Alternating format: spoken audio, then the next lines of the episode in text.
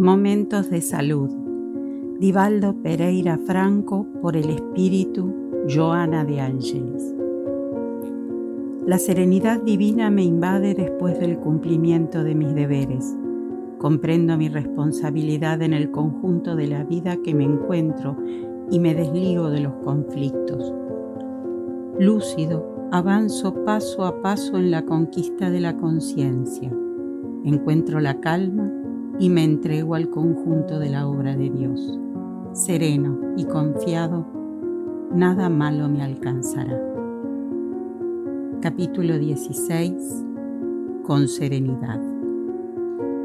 La serenidad es la piedra angular de las edificaciones morales y espirituales de la criatura humana, sin la cual se tornan muy difíciles las realizaciones.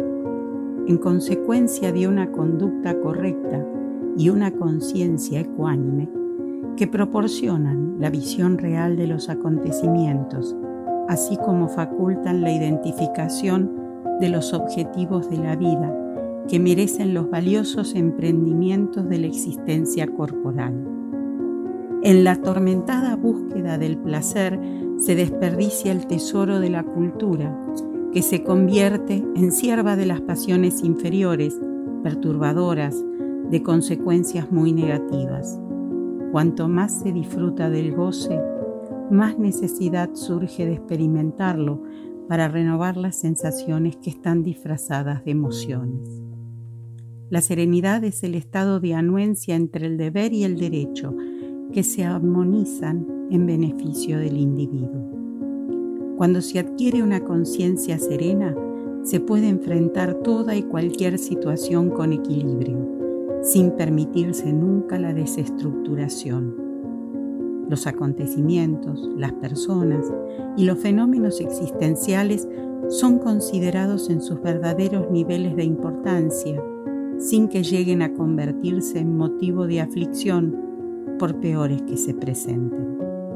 La persona serena es feliz porque superó los apegos y los desapegos, la ilusión y los deseos. Se mantiene en armonía ante cualquier situación. Equilibrada, no cae víctima de los extremos y elige el camino del medio con decisión firme e inquebrantable. La serenidad no es quietud exterior ni indiferencia, sino plenitud de acción, destituida de ansiedad o de recelo, de prisa o de inseguridad. Jesús, en el fragor de todas las batallas, en la elocuente epopeya de las bienaventuranzas o cuando era crucificado, mantuvo la serenidad, aunque de maneras diferentes, impertérrito y seguro de sí mismo, con irrestricta confianza en Dios. Buda, cuando meditaba en Varanasi, donde presentó sus cuatro nobles verdades, o acosado por las terribles persecuciones que le promovieron los brahmanes, sus enemigos apasionados, permaneció con serenidad, totalmente entregado a la paz. Juan Hus, mientras predicaba que no eran necesarios los intermediarios ante Dios y los hombres, o al arder en las llamas implacables de la hoguera, a la que fue condenado, se mantuvo fiel, sereno, pues sabía que nadie podría aniquilarlo. Los mártires conocieron la serenidad que les dio el ideal de todas las áreas en las que lucharon, y por eso mismo no fueron alcanzados por la impiedad ni por la persecución de los malos.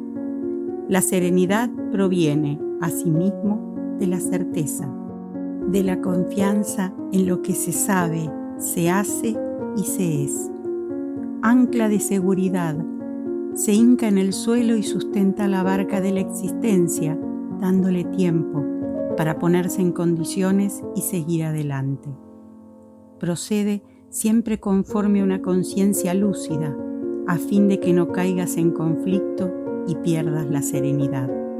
Estúdiate y ámate, eligiendo lo mejor, lo perdurable para tus días y nunca retrocederás. No obstante, si te equivocas, si te comprometes, si te arrepientes, antes que te perturbe la culpa, retorna a la compostura, repara la equivocación, recupérate y vuelve a conquistar la serenidad. Si no la tienes, experimentarás sufrimientos que podrías evitar y que constituyen impedimentos para tu avance. Serenidad es vida.